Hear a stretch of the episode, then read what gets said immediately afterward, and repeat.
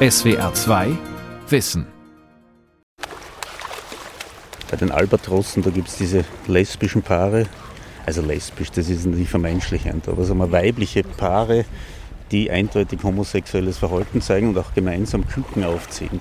Bei mehr als 1500 Tierarten haben Forscherinnen und Forscher homosexuelles Verhalten beobachtet. Bei Albatrossen und Affen, bei Giraffen und Bartgeiern, bei Seehunden und bei Delfinen. Die penetrieren sich, die Männchen penetrieren sich wirklich überall, wo es möglich ist. Das ist so lustig.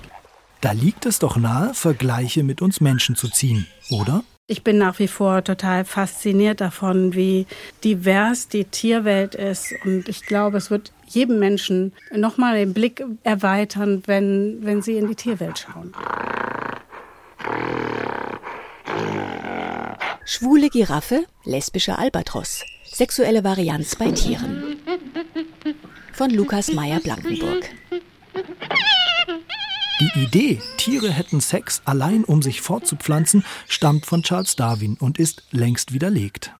In den vergangenen Jahrzehnten haben Forscherinnen und Forscher verschiedenste Tierarten beobachtet, die Sex haben, um Beziehungen zu pflegen, das Gruppengefühl zu stärken, Rangfolgen zu klären. Oder einfach nur so, wie wir Menschen, zum Spaß. Und Männchen haben Sex mit Männchen, Weibchen mit Weibchen. Voilà.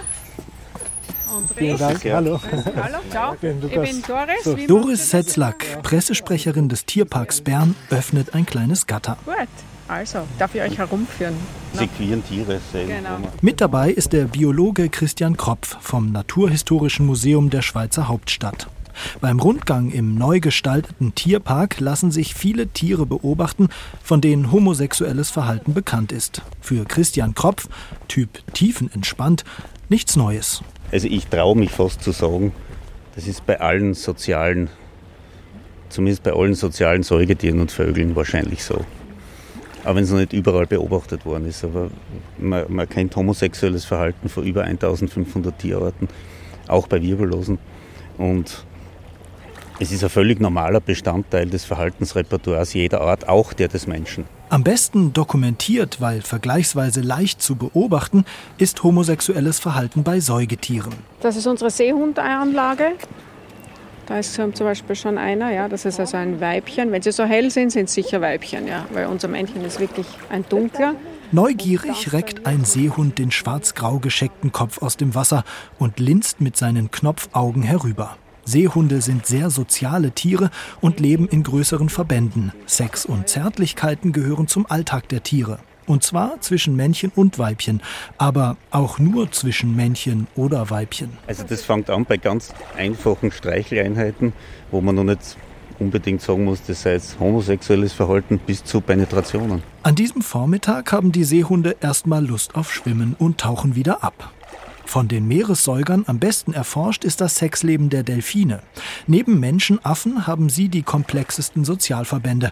Und Sex spielt im Delfinalltag eine große Rolle. Die penetrieren sich, die Männchen penetrieren sich wirklich überall, wo es möglich ist. Das ist so lustig.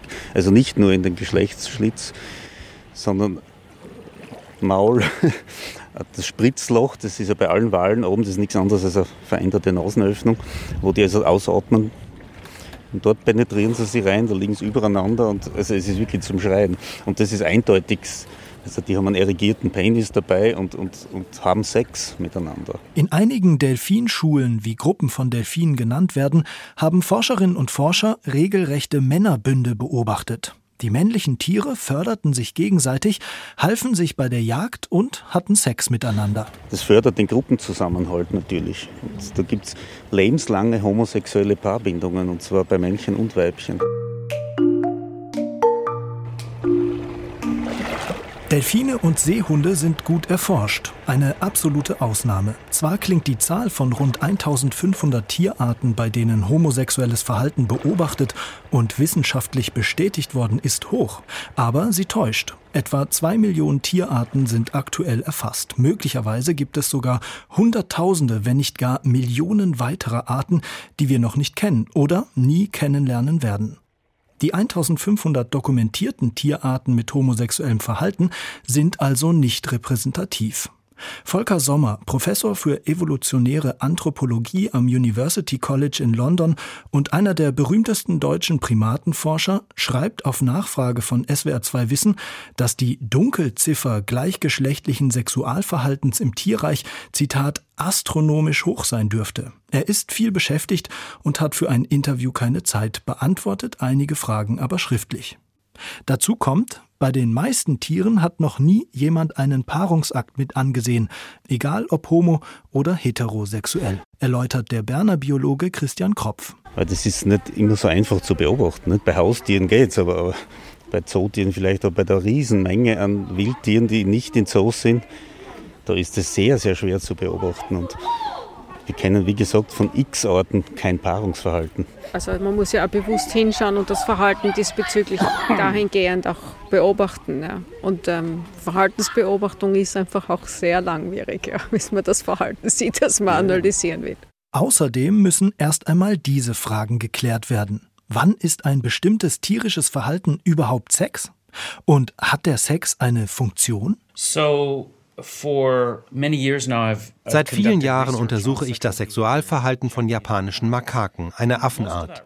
Ich möchte mehr herausfinden über ein ziemlich ungewöhnliches Verhalten der Tiere, genauer über das homosexuelle Verhalten von einigen Makakenweibchen.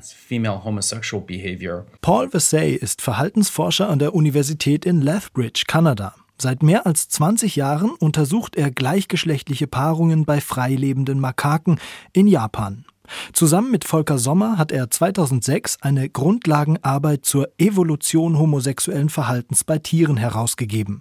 Bei den Makakenweibchen war ihm aufgefallen, dass sie in einigen Gruppen immer wieder Beziehungen zueinander eingingen und sich gegenseitig bestiegen. Erst dachte Paul Vassay, es gehe dabei um gruppenförderndes Verhalten, darum, die Bindung untereinander zu stärken. Aber das Verhalten der Tiere machte keinen Sinn, es erfüllte kein Muster, das diese These gestützt hätte. Dann fiel ihm etwas anderes auf. Die dominanten Weibchen rieben beim Besteigen ihre Klitoris an dem anderen Tier. Daraus habe ich geschlossen, dass die Weibchen, indem sie wiederholt diese bestimmte genitale Region stimulieren, auf eine sexuelle Belohnung ausfahren. Denn sonst sind sie nicht herumgelaufen und haben ihre Klitoris stimuliert. Das haben sie immer nur gemacht, wenn sich zwei Weibchen bestiegen haben oder ein Weibchen und ein Männchen. To the female female or the female male mounting. Die Weibchen reiben beim Besteigen ihre Klitoris, weil es sich für sie offenbar gut anfühlt. Was so selbstverständlich klingt, ist das Ergebnis zäher Forschungsarbeit. Paul Vassay hatte bei seiner Forschung einen großen Vorteil, denn die Makakengruppe war es seit rund 50 Jahren gewöhnt, von Menschen beobachtet zu werden. Vassay konnte ihnen also sehr nahe kommen und alles im Detail mit ansehen. Doch viele Tiere lassen sich nicht oder nur selten beim Sex zusehen, und auch das Geschlecht der Tiere ist oft nur schwer zu bestimmen. Bei Säugetieren geht es noch. Makaken, Delfine, eine Kuh oder ein Hund haben entweder einen Penis oder eine Vulva. Männchen und Weibchen sind relativ leicht zu unterscheiden, manchmal auch an einer Mähne, Hörnern oder der Farbe des Fells. Schwieriger wird es zum Beispiel bei den meisten Vögeln. Wie soll man wissen, ob sich hier Männchen und Weibchen paaren? Hallo, ich grüße Sie. Hallo. Vielen Dank, fein. dass ich kommen Ja. darf. Ja, Ja, freilich. Ja. Ja, Wenn wir ähm, vielleicht durch, dann zeige ich Ihnen die Tiere. ja gerne. Ja? In dem Dorf Haringsee, rund 30 Kilometer südöstlich von Wien, betreibt der renommierte österreichische Tierarzt Hans Frei eine Eulen- und Greifvogelstation. Zwischen oktoberbraunen Getreideäckern und unscheinbaren Reihenhäusern liegt das 12.000 Quadratmeter große Gelände.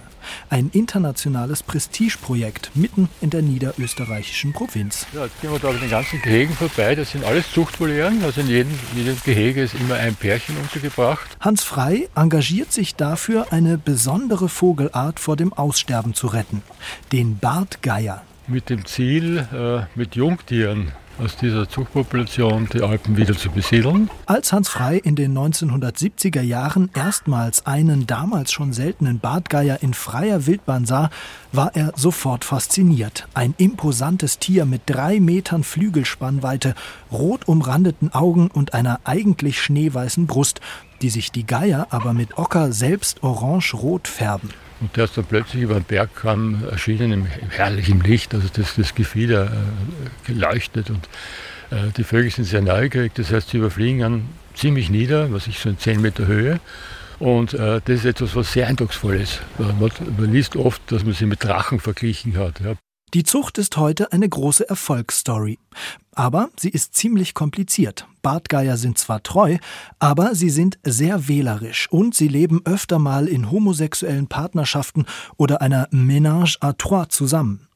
Weil sich rein äußerlich nicht erkennen lässt, welche Bartgeier männlich und welche weiblich sind, waren frühere Zuchtversuche oft zum Scheitern verurteilt. Es war für Forscherinnen und Forscher einfach nicht nachvollziehbar, warum ein Paar keinen Nachwuchs zeugte, obwohl es miteinander Sex hatte und Nestbau betrieb. Für mich war das das Aha-Erlebnis, dass man also, dass die Bartke auch Männerpaare bilden, im Verhalten nicht zu unterscheiden sind von einem echten Paar. Heute bestimmt Hans Frei das Geschlecht von jedem neuen Bartgeier auf der Station per DNA-Analyse.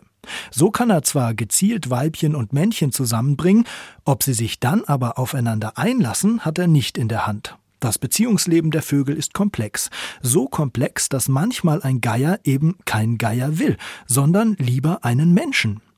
Hans Frei muss schmunzeln, als er von seiner eigenen Geschichte mit einem Bartgeiermännchen erzählt. Es ist schon ein paar Jahre her. Da beobachtet er in einem Tierpark ein Bartgeier-Trio. Er merkte, dass eines der Tiere sein Geierauge auf ihn geworfen hatte. Immer wenn ich dorthin gekommen bin, ist der zum Gitter gekommen und hat äh, Äste oder Grasbüschel angeboten. Also es war eindeutig ein, Verlobungsantrag. An Sie? An, an mich, ja. Er hat also wirklich gezielt äh, an mich gerichtet, das, das präsentiert. Und der Vogel kam dann zu mir in die Station natürlich und war aber flugbehindert, hatte nur einen intakten Flügel. Jetzt habe ich ihm so in 1 Meter Höhe eine, eine Nestplattform gebaut und bin dort auf seine Annäherungsversuche eingegangen. Das heißt, ich habe mit ihm dann Nistmaterial transportiert, ein Nest errichtet und wir haben dann effektiv 16 äh, Jahre lang gemeinsam dort äh, gebrütet. Regelmäßig nach ein paar Wochen gemeinsamem Brüten mit Eiattrappe konnte Hans Frei dem Vogel ein verstoßenes Vogelbaby unterschieben, das der Bartgeier dann alleine aufzog. Als Ammenvogel also für die Zucht ideal, aber sehr zeitintensiv und mit vollem Körpereinsatz von Hans Frei, Gefiederpflege inklusive. Ne, da waren es die Augenbrauen, die halt durchgeknuspert hat, oder ich habe da eigene Jacke angehabt.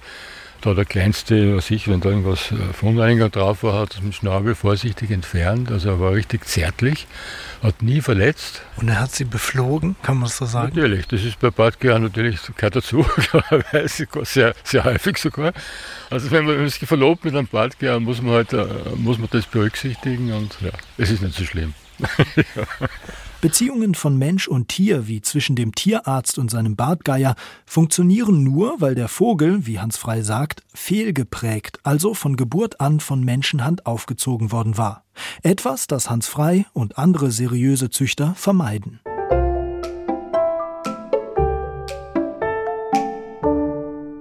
Die Arbeit von Hans Frei zeigt, wie vielfältig und komplex schon das Beziehungsleben eines Geiers sein kann und wie selbstverständlich gleichgeschlechtliche Paarungen dabei sind. Beweist diese Geschichte von Frei und seinem Bartgeier außerdem, dass sich Mensch und Tier in ihrer Art der Partnerwahl und in ihrem sozialen und sexuellen Verhalten ähneln? We have to be careful about observing a behavior in animals and then making a direct comparison to, to humans. Der kanadische Verhaltensforscher Paul Vassay warnt davor, tierisches Sexualverhalten mit dem menschlichen eins zu eins zu vergleichen. Tierarzt Hans Frei spricht von menschenähnlichen Bedürfnissen, die viele Vogelarten hätten. Also zärtlich zueinander sein, Sex aus Lust auch abseits der Paarungszeit, feste Partnerschaften, ob gleichgeschlechtlich oder nicht, die sich um den Nachwuchs kümmern. Trotzdem folgt tierischer Sex oft anderen Mustern als menschlicher Sex. Auch eine sexuelle Identität haben Tiere nicht. Die Makaken, die Paul Vassay untersuchte, waren weder eindeutig hetero noch eindeutig homosexuell. Was er hingegen oft erlebe, sei, dass Menschen tierisches Verhalten auf sich bezögen. Oh, sure, constantly. Uh, people are using animals. Ständig benutzen Menschen Tiere dazu, um für sich zu klären, was natürlich ist und was nicht, was gut ist oder nicht, was angemessen ist oder nicht. Die Menschen benutzen das, was Tiere machen, als Rohmaterial und konstruieren damit ihre eigene Identität, ihr Gesellschaftsbild und die Art von Gesellschaft, in der sie leben wollen oder nicht. Das Thema Sexualität ist dabei besonders beliebt. Aktivistinnen aus dem linken Spektrum etwa greifen Paul Versailles Studien zu den Makakenweibchen auf, um zu argumentieren, dass auch beim Menschen Homosexualität die sexuelle Standardneigung sei. Umgekehrt werfen eher rechte oder streng religiöse Kritiker ihm vor, ideologische Forschung zu betreiben, weil er beobachtet, was ihrer Meinung nach nicht sein darf. Well, if also ich würde mal sagen, wenn Tiere ihr Maßstab dafür sind, was uh, als natürlich zu gelten hat und was nicht, dann müssten wir daraus schließen, dass homosexuelles Verhalten natürlich ist. Aber ich glaube ehrlich gesagt nicht, dass das eine wirklich sinnvolle Herangehensweise ist. Es gibt so viele Dinge, die Menschen tun und die sie schätzen, die Tiere nicht tun. Ich glaube nicht, dass es sinnvoll ist, moralische Schlüsse aus dem Verhalten der Tiere zu ziehen. Aber wenn umgekehrt Leute behaupten, Homosexualität sei unnatürlich und das damit begründen, dass Tiere schließlich auch nicht homosexuell seien, dann kann meine Forschung das korrigieren. Bereits 2012 schrieben die Biologen Mark Brown von der Universität in London und Andrew Barron von der Macquarie Universität in Australien einen vielbeachteten Artikel im Wissenschaftsmagazin Nature. Darin warnten sie ihre Kolleginnen und Kollegen, die Medien lieben es, Studien zu tierischem Sexualverhalten zu skandalisieren. Seid vorsichtig, was ihr sagt. Eines der prominentesten Beispiele war 2009 die Biologin Lindsay Young. Sie hatte auf Hawaii Albatros-Weibchen beobachtet, die sich zusammentaten, um gemeinsam Nachwuchs aufzuziehen. Lindsay Young lehnte es konsequent ab, die Albatrosse als lesbisch zu bezeichnen. In den vielen internationalen Medienberichten zu der Studie wurde das aber oft ignoriert. Die Biologin galt vielen entweder als Kämpferin für die Rechte von Homosexuellen oder als Forscherin, die bedrohliche Propaganda verbreitete.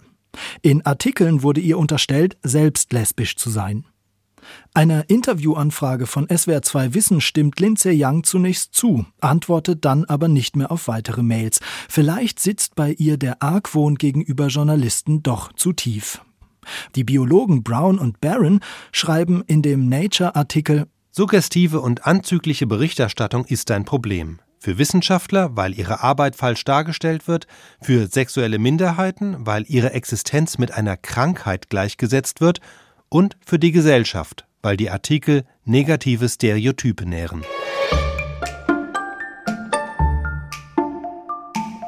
Christian Kropf hat im Berner Tierpark Infoschilder aufstellen lassen, die den Besucherinnen und Besuchern die sexuelle Vielfalt im Tierreich zeigen sollen. Es geht um Rochen mit zwei Penissen, um homosexuelle Käfer, die ihr Sperma beim größeren Männchen ablegen, damit es das bei der nächsten Paarung mit einem Weibchen mit in sie hineinschmuggelt, oder um Fischweibchen, die sich innerhalb weniger Tage in biologische Männchen verwandeln können. Man kommt im Tierpark aus dem Staunen nicht heraus. Und, und uns geht es vor allem darum zu zeigen, dass es zwischen dem klassischen Mann und der klassischen Frau regelmäßig und zum Teil möglicherweise viel häufiger, als man meint, Zwischenformen gibt. Die Infotafeln sind Teil der erfolgreichen Ausstellung Queere Tiere, die Christian Kropf kuratiert hat und die nur wenige Gehminuten vom Tierpark entfernt im Naturhistorischen Museum von Bern zu sehen ist. Wenn Sie durch die Tür durchtreten, dann treten Sie in eine neue Welt. Wir nennen es Queer. Hinter dem Videocontainer beginnt der Weg durch die verschiedenen Ausstellungsräume. Alles in bunten und knalligen Wandfarben, Schaukästen, Videos, Hörstationen. Es geht bei den queeren Tieren auch um das Tier Mensch, um sexuelle Identität, gesellschaftliche Diskussion zur Ehe für alle.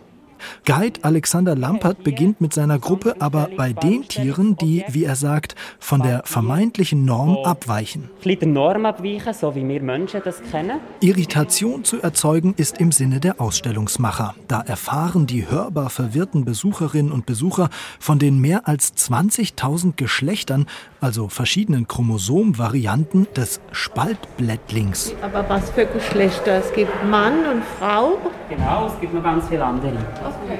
Oder sie fragen sich, ob das Waliser Schwarznasenschaf, das ausgestopft vor ihnen auf einem Sockel steht, exklusiv homosexuell ist oder der Bock nur ab und an mal Lust auf einen anderen Bock hat. Egal ob jetzt zwei Böcke oder zwei Weibli, das ist beides. Genau.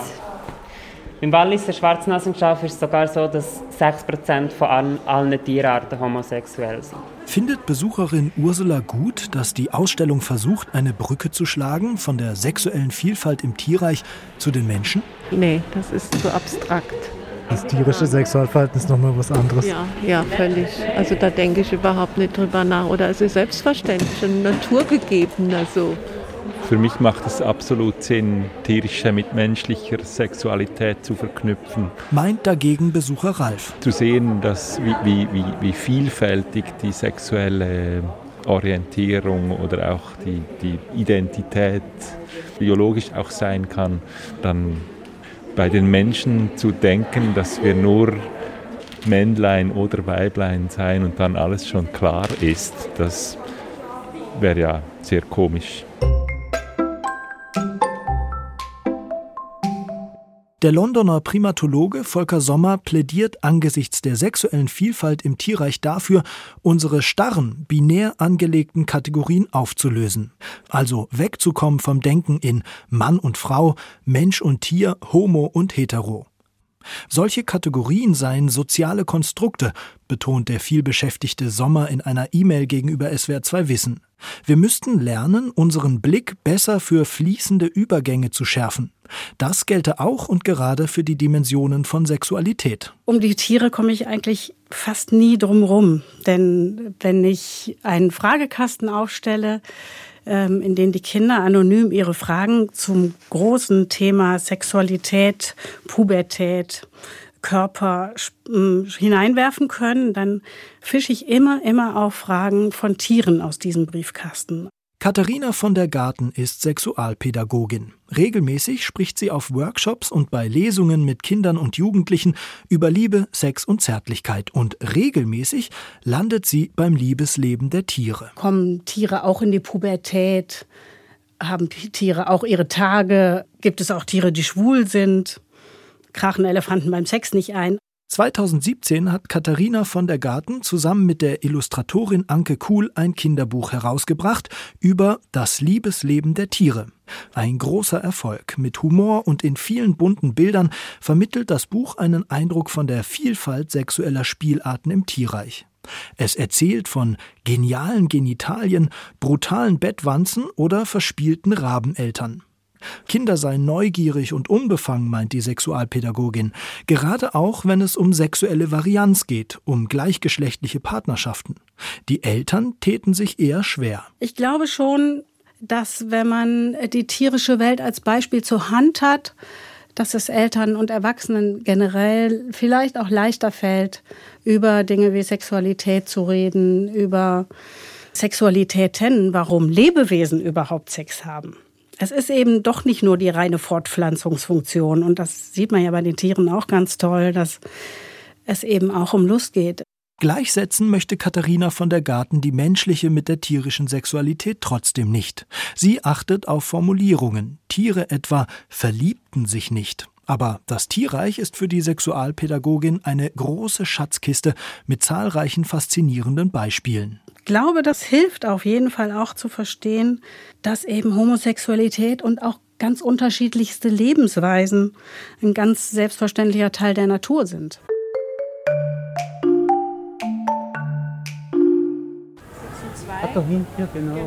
Im Vivarium des Berner Tierparks haben Doris Setzlack und Christian Kropf ein schmusendes Blaunacken-Mausvogelpärchen entdeckt. Dort sieht man sie sieht man es gut, wie sie da nebeneinander du, das, wie sie nebeneinander sitzen und wie sie auch eben sich liebkosen. Ja. Ohne jetzt, das ist kein Paarungsverhalten in dem Sinn jetzt, dass sie sagen, sie wollen sich dann paaren. Ja. Sondern das ist einfach ein soziales Verhalten. Ja. Seit einigen Jahrzehnten erst werfen Wissenschaftlerinnen und Wissenschaftler einen genauen Blick auf das Liebesleben verschiedener Tierarten. Für die systematische Forschung zu gleichgeschlechtlichen Paarungen im Tierreich verfasste der Biologe Bruce Bargemiel 1999 ein erstes Standardwerk mit dem Titel Biological Exuberance, biologischer Überschwang, tierische Homosexualität und Natürlichkeit. 2006 brachte die groß angelegte Ausstellung Against Nature, zu Deutsch Wieder die Natur, in Oslo diese Forschung einer breiteren Öffentlichkeit nahe. Für Biologe Christian Kropf ist es kein Zufall, dass die Erforschung sexueller Varianz im Tierreich einhergeht mit der Liberalisierung westlicher Gesellschaften. Da gibt es sicher einen Zusammenhang. Ist nur eine Korrelation, aber ich glaube, dass das auch mit dem steigenden Frauenanteil in der Wissenschaft zu tun hat solange die Wissenschaft rein Männer dominiert war, wurde über das nur am Rande berichtet. Wenn jemand doch darüber geforscht hat, dann hat man ihn lächerlich gemacht oder so. Und weil es war klar, streng darwinistisch, Homosexualität bringt scheinbar nichts für die Vermehrung, was überhaupt nicht stimmt. Aber und folglich ist das irgendwas Unwesentliches. Noch immer beschäftigt der Darwinsche Widerspruch die Wissenschaft. Wieso gibt es Homosexualität im Tierreich, wenn sie angeblich keinen evolutionären Nutzen hat? Der mangelnde Nutzen ist durch das Verhalten etlicher Arten längst widerlegt. Homosexuelle Beziehungen haben oftmals wichtige, gruppenerhaltende Funktionen. Überhaupt distanzieren sich führende Forscherinnen und Forscher vom Konkurrenzgedanken der darwinschen Selektion, in der das starke Alpha-Männchen sich gegen andere durchsetzt und seine Gene an möglichst viele, ziemlich passive Weibchen verteilt. Es scheint im Tierreich wesentlich mehr auf Kooperation und soziale Interaktion anzukommen, als sich das Charles Darwin und viele nach ihm ausmalen wollten. Verhaltensforscher Paul Vassey hofft durch seine Forschung grundlegende Kenntnisse darüber zu gewinnen, wie sich auch die menschliche Sexualität entwickelt hat. One of the things I'd most like to learn from ich würde gerne durch meine Arbeit zu den japanischen Makaken etwas mehr darüber erfahren, was evolutionär gesehen die Basis ist, von der sich die exklusive menschliche Homosexualität entwickelt hat. Was ist der nichtmenschliche Ursprung dafür, dass wir die Fähigkeit entwickelt haben, sich ausschließlich zu gleichgeschlechtlichen Partnern hingezogen zu fühlen? Noch steht diese Forschung am Anfang. 2019 argumentierte ein Team der US-amerikanischen Yale-Universität in einer Studie, Homosexualität habe sich nicht, wie oft angenommen, irgendwann aus der Heterosexualität entwickelt.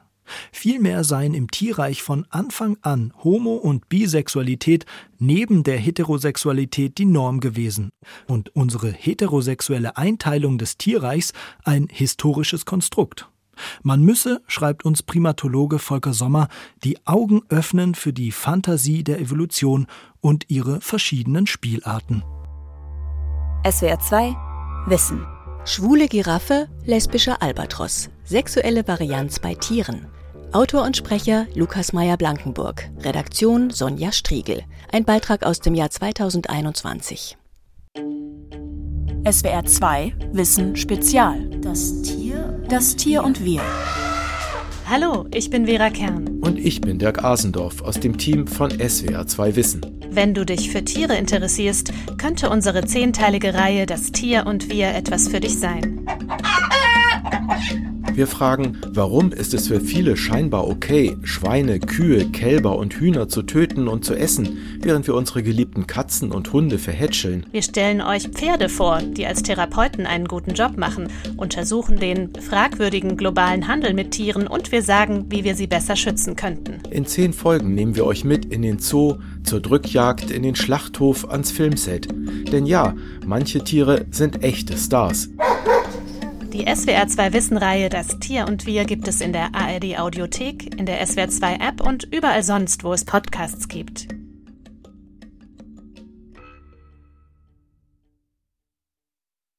SWR 2 Wissen. Manuskripte und weiterführende Informationen zu unserem Podcast und den einzelnen Folgen gibt es unter swr2wissen.de.